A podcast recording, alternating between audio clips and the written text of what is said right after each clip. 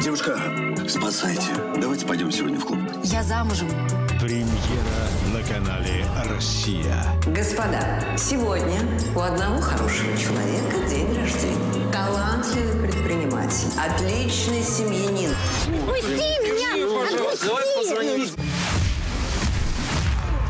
Молодец, боец. Сюда никому нет доступа.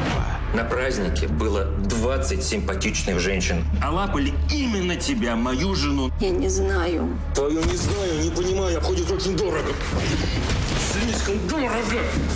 Господи, иди ко мне. Девочка моя, ну что ж ты мне раньше ты не рассказала? Отсюда нет выхода. Я не могу так больше. Не можешь, а что ты делаешь, а? Уйдешь, разведешься. Сына я тебе не отдам. Ах ты, тварь.